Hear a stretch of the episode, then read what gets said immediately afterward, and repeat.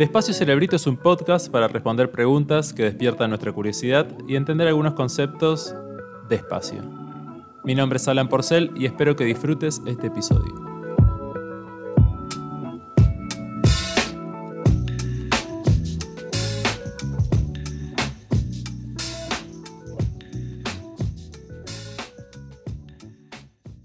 Esta es la primera parte de la charla que tuve con Miguel Solinas. En este rato hablamos sobre ciberseguridad y qué tan preparada está la sociedad para esta digitalización masiva que vimos en los últimos años.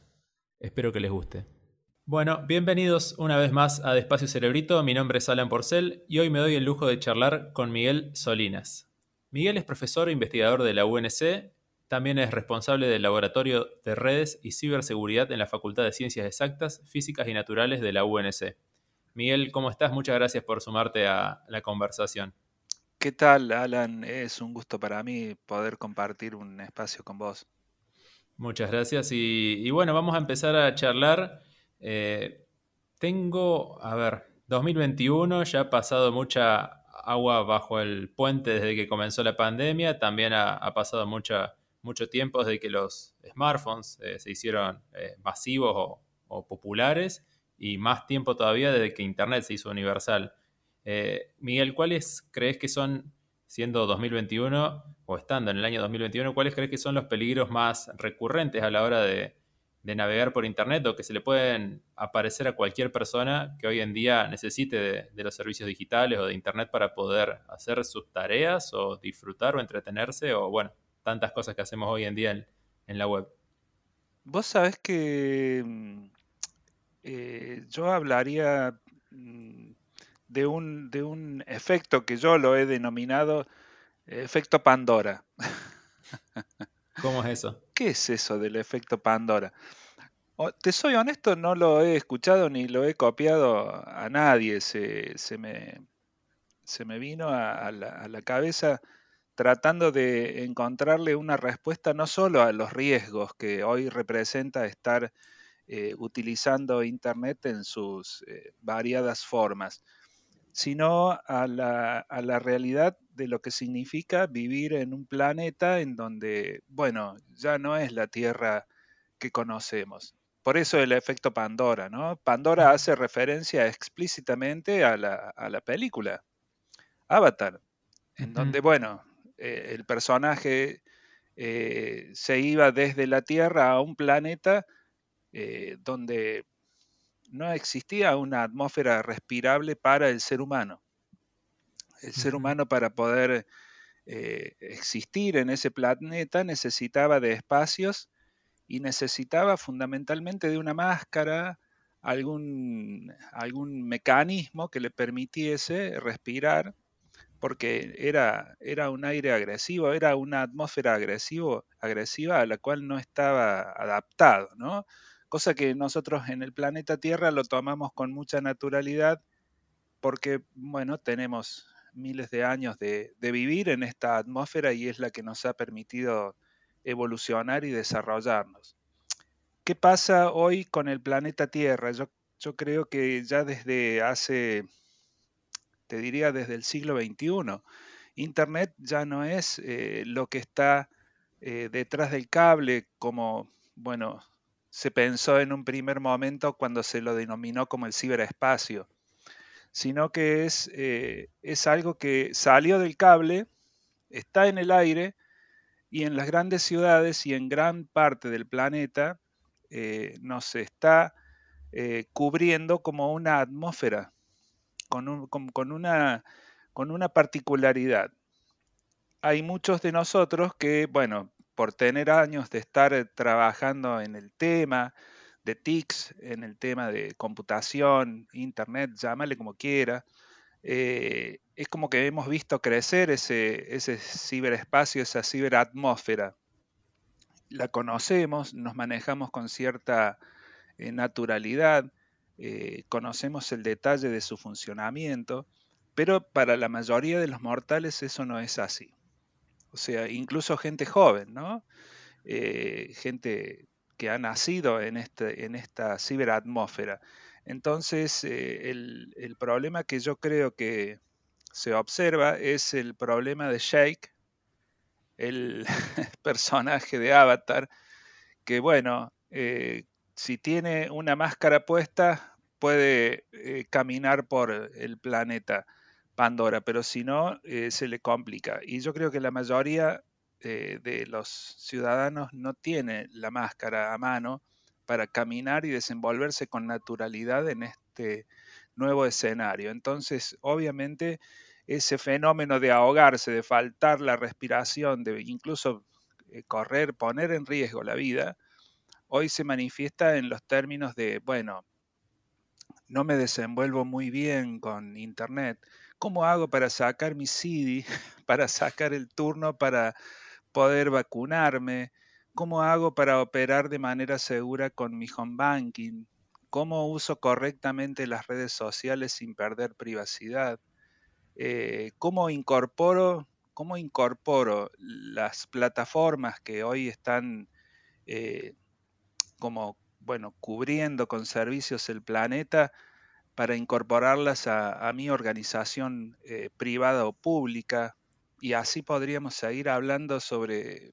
Me gusta la... Perdón, te interrumpo ahí. Me gusta la analogía, la analogía con Avatar y, me parece que estás haciendo un poco, o sea, haces referencia a riesgos de no eh, conocer el funcionamiento de Internet como eh, un problema a la hora de nada, hacer nuestra vida normal a partir de hace algunos años, ni hablar a partir del 2020, pero me parece que también podemos, o sea, a partir de lo que decís, diferenciar entre dos riesgos. Primero, un riesgo que sería ligado al poder hacer las cosas, como, no sé, lo que decía recién, poder hacer el CD para poder vacunarme, o eh, mi pregunta iba más por el lado de los riesgos a la hora de lo que siempre se, conocieron como los riesgos de, la ciberseguridad, por así decirlo, digamos, como los riesgos de que te hackeen eh, tu, correo electrónico o que ahora esté vulnerable tu, no sé, tu home banking. Eh, en, estos segundos riesgos, por así decirlo, eh, ¿ves que han aparecido nuevos a partir de, me, imagino que sí, intuyo que la respuesta es sí, pero ah, ¿crees que han aparecido nuevas modalidades a partir de, de nada, de que más gente hoy en día viva en Internet y trabaje en Internet y, se entretenga en Internet todo el tiempo? Yo, a ver, nuevos, nuevas, nuevas amenazas aparecen permanentemente. Eso es un hecho. O sea, nombrar nuevas en particular es como que, no sé, no, no, no, no hay forma de seguirle el ritmo a las nuevas amenazas que aparecen a diario. Lo que yo sí creo que ha cambiado en el siglo XXI es eh, por, un lado, las organizaciones que han visto en Internet la posibilidad de un canal más de comunicación y lo hace el banco, lo hace la administración pública. Hoy si te querés comunicar a través de, Facebook con cualquiera parte de la administración pública, lo podés hacer, registro civil, municipalidad, etc. Eh, yo creo que ahí el problema es que han considerado al canal de comunicación, internet, de redes sociales y todos los servicios que se brindan como algo que, bueno, les iba a solucionar un problema, pero no han visto el riesgo que representa Internet en el sentido de que es una construcción que ha perseguido un fin comercial sin, sin pensar en, en ningún momento en su diseño, en la seguridad. Entonces es absolutamente vulnerable, es insegura. Si hay algo que podríamos decir de Internet y de todos sus servicios es que es insegura. Entonces, hablar de una nueva amenaza, yo te diría, es como, no sé, caminar por, el, por, el, por las sierras y, descubrir un, un, insecto nuevo aquí, un insecto nuevo más allá para alguien que no es especialista. Permanentemente estarías asombrándote de las amenazas que aparecen eh, para, para el común de los mortales. Por otro lado, por otro lado, la delincuencia, la ciberdelincuencia, ha eh, mutado y se ha transformado en un negocio. O sea, así como cualquiera de nosotros tiene un, trabajo, yo trabajo en la universidad, como vos dijiste, soy profesor, soy investigador, y esa es mi tarea cotidiana y me pagan por eso, hay gente que cobra para poder ser ciberdelincuente. Entonces hay organizaciones criminales que se dedican a la ciberdelincuencia y, es eh, incluso, eh, digo, basta con recorrer algunos eh, periódicos para darles nombre y apellido. eso es algo que ha evolucionado, yo creo, en el siglo XXI. Por otro lado, los estados, los estados, ya desde hace, yo diría que 2010 es un, es un año así como, como referencia a nivel de historia de la ciberseguridad por el virus, virus Stuxnet, eh, viven en un estado de mm, ciberguerra no declarada, o sea, eh, todos los estados, Argentina también lo tiene, y todos los estados latinoamericanos tienen una, mínima estructura de cibercomando, un comando de ciberdefensa, pero hay países eh, como China, Estados Unidos, Rusia, eh, que han desarrollado comandos de ciberdefensa que, bueno, eh, están teniendo una participación, no digo para vulnerar la seguridad de los ciudadanos, pero sí con injerencia en la privacidad y en el, y en el desarrollo de las actividades cotidianas que, digo, uno no las, no las percibe hasta que se entera que de pronto, bueno, una refinería de petróleo en Estados Unidos recibe un ataque de ransomware y, es, eh, y eso le impide hacer una entrega durante cierta cantidad de días de eh, petróleo para poder eh, refinar combustible. Eso hace que se corte el suministro de combustible en varios estados para poder consumir los ciudadanos estadounidenses el combustible. Y por otro lado, sabemos que ese ataque vino de una organización que tiene nombre y apellido y que tiene residencia en Rusia. que hoy, digamos, eh, con el solo hecho de poder identificar el IP de una acción ofensiva en Internet, ya sabes el origen, o por lo menos tenés una idea de, dónde puede venir. E incluso hay inteligencia sobre el comportamiento de determinados grupos eh, de ciberdelincuentes, cibercomandos, que, que, ponen su firma, digamos, en su modo de actuar sobre, eh, sobre ataques, sobre acciones ofensivas eh, entre ellos. Entonces, yo creo que ese escenario es el que desconocen la mayoría de los ciudadanos y es el que desconocen muchas organizaciones, al menos locales, tantos del mercado financiero como oficial, y confían a las, eh, digo, confían eh, a los canales de comunicación que, ofrece que ofrecen Internet, eh, la relación con sus clientes, con los ciudadanos, y yo creo que ahí el, expuesto es el ciudadano. Pero hay una responsabilidad que debería asumir la organización y, tener mucho cuidado por dónde le abre la puerta a la comunicación con los ciudadanos, porque realmente está abriendo, está abriendo una puerta que es vulnerable, está aumentando la superficie de ataque de los ciudadanos. Te escuché, está súper interesante todo eh, lo que planteas en torno a, estados y bueno, los ataques. Hace, en 2016 tuvimos el caso de Rusia y, eh, las elecciones de Estados Unidos, que eh, asumo que se puede tomar por, por ese lado lo que mencionabas también. Y, te quería preguntar, hace poco también te escuché que mencionabas que, bueno, a esta, industria de los ciberdelincuentes se les amplió el mercado a partir de, la pandemia y la digitalización de casi todo. también me, interesaba preguntarte si crees, eh, es algo que al menos en mi cabeza lo pienso un poco así, que hay diferencias entre lo que son, ya pensando más en ataques individuales a las personas, eh, a nuestros amigos, a nuestra familia, digamos, eh, ataques que, van más por el lado del software, quizás más técnicos, y ataques que van más por el lado de los comportamientos de los usuarios y atacan justamente esas vulnerabilidades de, desconocer cómo se debe comportar, no comportar, sino cómo se debe cuidar una persona en Internet. ¿Crees que hay esa diferencia entre ataques más técnicos y menos técnicos? Bueno, vos sabés que el, al transformarse, digamos, el, ciberataque en un negocio, eh, se maneja en los términos de, bueno, obtener la mayor rentabilidad con, el menor esfuerzo, eh, en recursos humanos, técnicos, lo que sea. Entonces, eh, el eslabón más débil es el que, se el que se ataca. El eslabón más débil sigue siendo, es la persona. Entonces la ingeniería social, el engaño, digamos, social, el cuento del tío, podría uno, uno decir, sigue siendo el más efectivo de los ataques. Entonces, obviamente, el cuento del tío, la inteligencia eh, social, la ingeniería social, eh, orientada hacia un determinado perfil, hacia un determinado individuo, con el contexto del ciberespacio, pasa a ser realmente una zona de guerra, una zona de conflicto, en donde, insisto, el ciudadano cree, cree que, bueno, la Internet es como el barrio, conoces a tus vecinos, eh, sí, yo sé quién es, en qué trabaja, qué hace. O sea, tiene esa sensación de que, bueno, sigue siendo un lugar confiable, ¿no? Y, lamentablemente no, no lo es.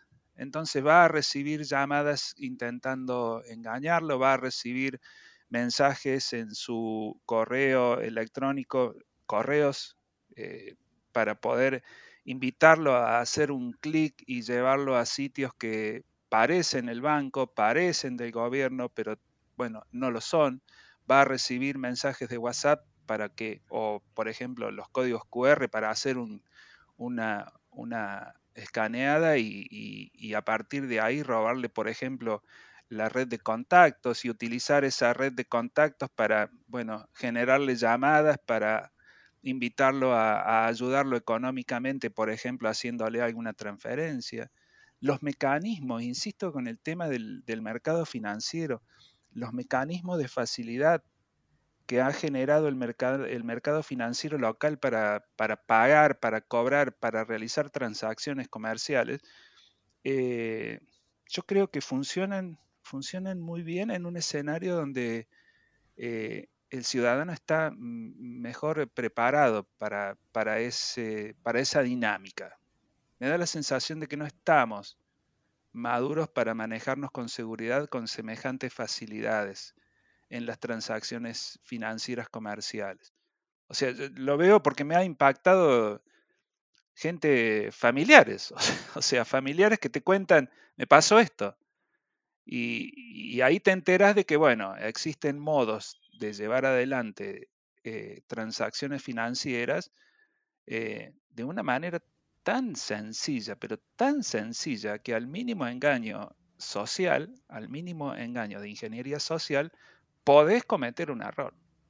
¿Cuáles crees que son las, eh, las deudas más grandes que ves en torno a... Son como me parece que podemos diferenciar, pero en lo que es el Estado en relación a la ciberseguridad y, y en relación a las empresas también, porque hay empresas que son enormes, que tienen millones de usuarios y clientes que tienen una deuda hacia la, hacia la sociedad de alguna manera, este, por el lugar que ocupan, distinto al del Estado claramente, pero ¿cuáles te parece que son los, problemas eh, más grandes que tienen estas, estas, dos, estas dos tipos de entidades?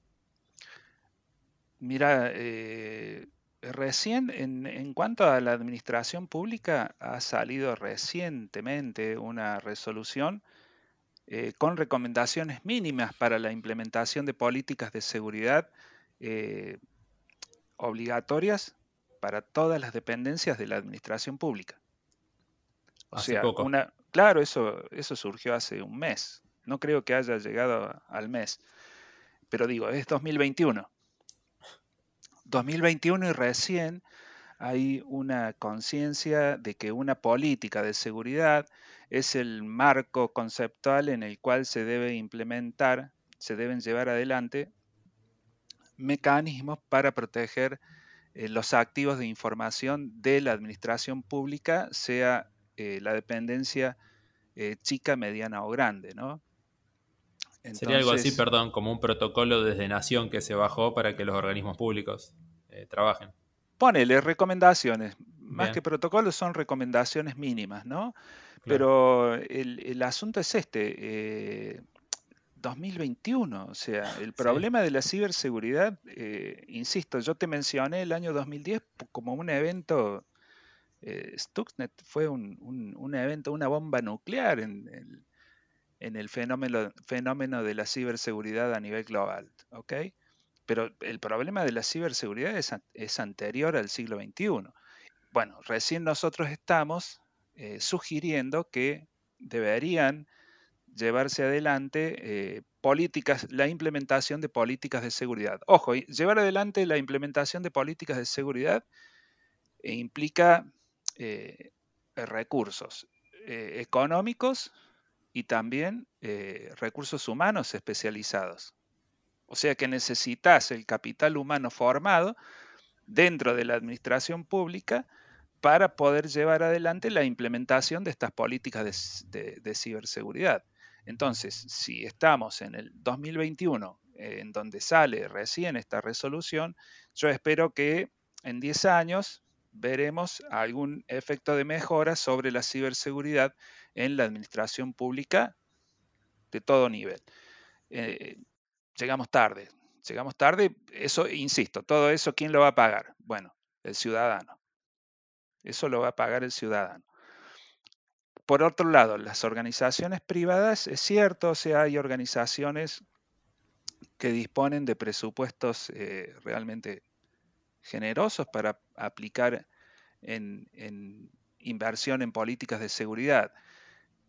Pero bueno, a lo mejor no existe el, marco regulatorio que, los, que las obligue eh, eh, estrictamente a cumplir con determinadas normativas. El mercado financiero sí, porque bueno, tiene el Banco Central que, le regula todas esas, eh, esas actividades. Pero de todos modos yo creo que ahí se han quedado cortos y me da la sensación de que es eh, falta de mm, recursos humanos eh, profesionales en el área de ciberseguridad actualizados sobre la problemática de ciberseguridad y eh, discutiendo este tema al máximo nivel. Porque por ahí, digamos, a lo mejor dentro de una organización financiera tiene más peso en las decisiones el, gerente comercial que el gerente de ciberseguridad. Claro.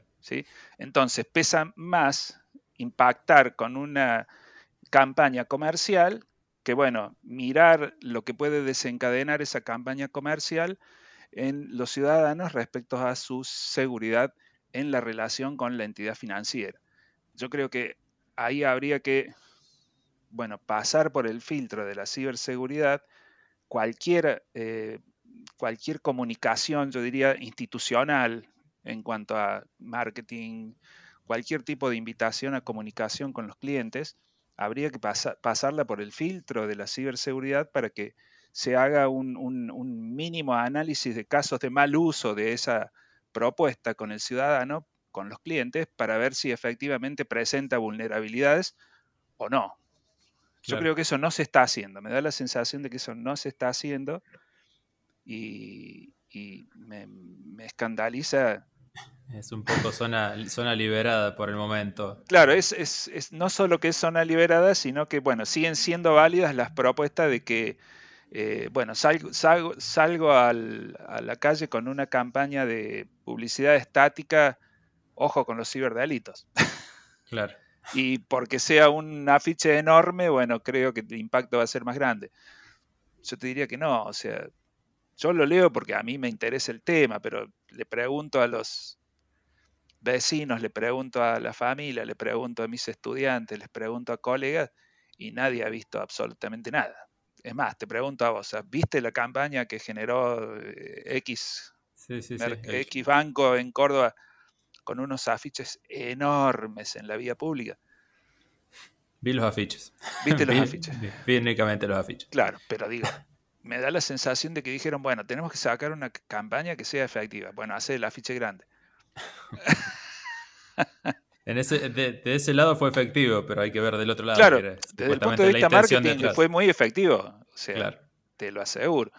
Pero desde el punto de vista del efecto de, bueno, mejorar la postura de la ciberseguridad del cliente, yo te aseguro que no pasó nada. Sigue esa deuda pendiente.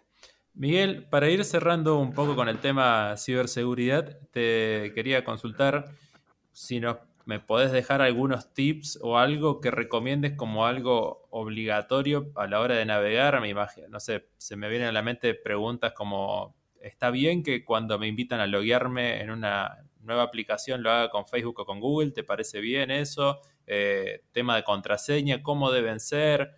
Me imagino también el protocolo HTTPS, también como cosas así a revisar. ¿Hay alguno que creas que es como crucial a la hora de decirle a la gente, che, por lo menos a estas dos cositas tenerle, prestarle atención?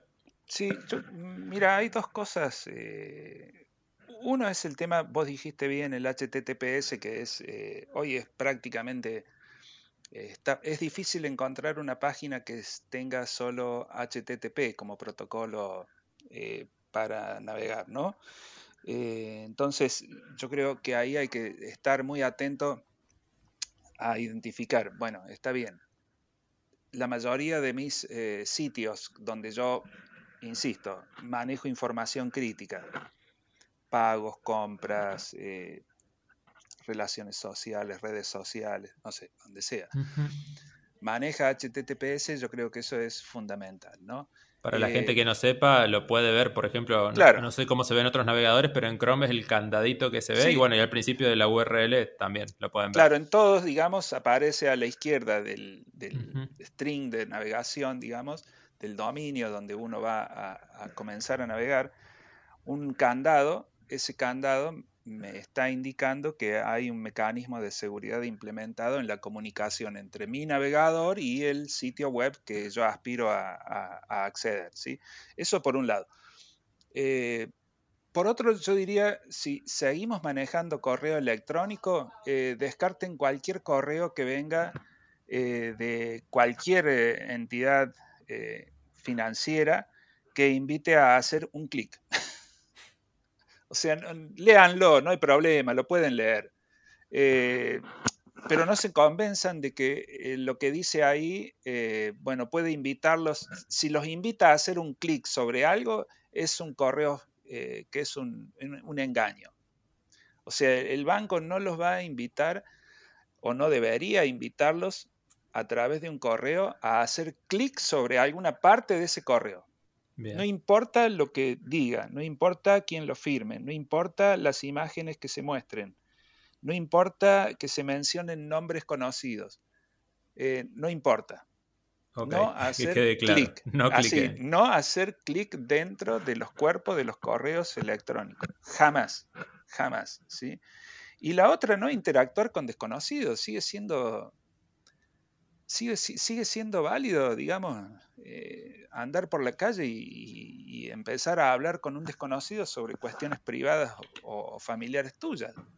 Sigue siendo un buen consejo. Sigue siendo un buen consejo y en las redes sociales más que todo, ¿no? O yo también veo con una, yo un tercer eh, consejo es, eh, no te digo evitar las redes sociales, pero ser muy, muy cauto al horario de compartir eh, imágenes, al, al, momento de compartir eh, comentarios. Eh, yo veo que todo el mundo es como que tiene la necesidad de estar subiendo imágenes de su actividad cotidiana a las redes sociales. Es como una, no sé, una costumbre, un hábito que, se ha, que se ha impuesto en este momento, ¿sí? Y la realidad es que esas imágenes, está bien, uno dice, no, pero las mando al grupo de WhatsApp que están mis amigos y nadie más. No, porque las, se las mando a, Alan, que sé que es Alan en Facebook o en otra red social. Está bien, pero a partir de ahí Alan o algún miembro del grupo en la red social la puede compartir con otro y uno no, no, sabe hasta dónde puede llegar la imagen eh, de, bueno, yo mm, paseando por las sierras, yo saliendo de vacaciones, yo mostrando el auto nuevo mío, yo mostrando eh, bienes materiales eh, que, bueno, pueden ser de interés para alguien que, vive de lo ajeno, ¿no? Eh, yo creo que eso hay que, hay que, lamentablemente, hay que metérselo en la cabeza y reprimirse esa, ese deseo de estar compartiendo absolutamente todo, incluso imágenes de particulares del interior de nuestras casas. Eh, Esa creo que va a ser la más, la más difícil, Miguel. Me parece que la gente puede, puede dejar de hablar con extraños, pero el mostrarse le, está, es algo que me parece que la masividad de los usuarios en Internet lo hace. Eh, coincido con vos en que, que, es peligroso en algún punto, Eh, pero bueno, vamos, vamos a ver cómo, cómo avanzan los años. Bueno, ha, cambiado mucho el uso que se hace de, Internet. Eh, veremos si, aparecen problemas más recurrentemente y bueno, seguramente los comportamientos se modificarán a partir de ello. O no, veremos. Esto fue la primera parte de la conversación con Miguel. Espero que la hayan disfrutado. Pueden dejarme sus comentarios en las redes sociales de Parque Podcast o en mi cuenta de Twitter, arroba con dos guiones bajos al final. Les espero en el próximo episodio.